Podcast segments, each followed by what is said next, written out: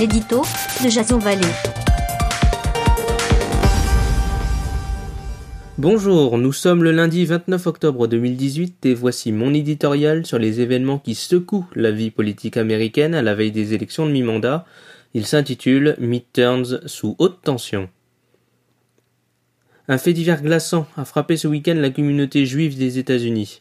Une fusillade mortelle dans le quartier de Skywell Hills, à Pittsburgh, a provoqué la mort de onze personnes. Le tireur, Robert Bauer, aurait crié Tous les juifs doivent mourir avant d'ouvrir le feu, signant l'une des pires attaques antisémites que le pays n'ait connues. Âgé de 46 ans, ce fervent partisan de Donald Trump encourt désormais la peine de mort. Cette attaque survient quelques jours après l'envoi de plusieurs colis piégés à deux hautes personnalités démocrates, Barack Obama, Robert De Niro ou encore l'ex-vice-président Joe Biden, ne faisant heureusement aucune victime.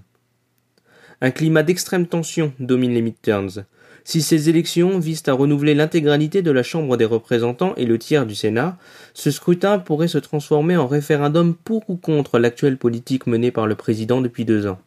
Certes, on pourrait croire à une reconquête démocrate suite au départ de 39 candidats républicains sortants, mais ce serait aller vite en besogne.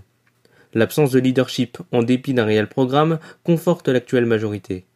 Comme pour l'impeachment, la percée d'une vague bleue au Sénat américain pourrait faire pchit, douchant tout espoir d'une opposition déjà fracturée.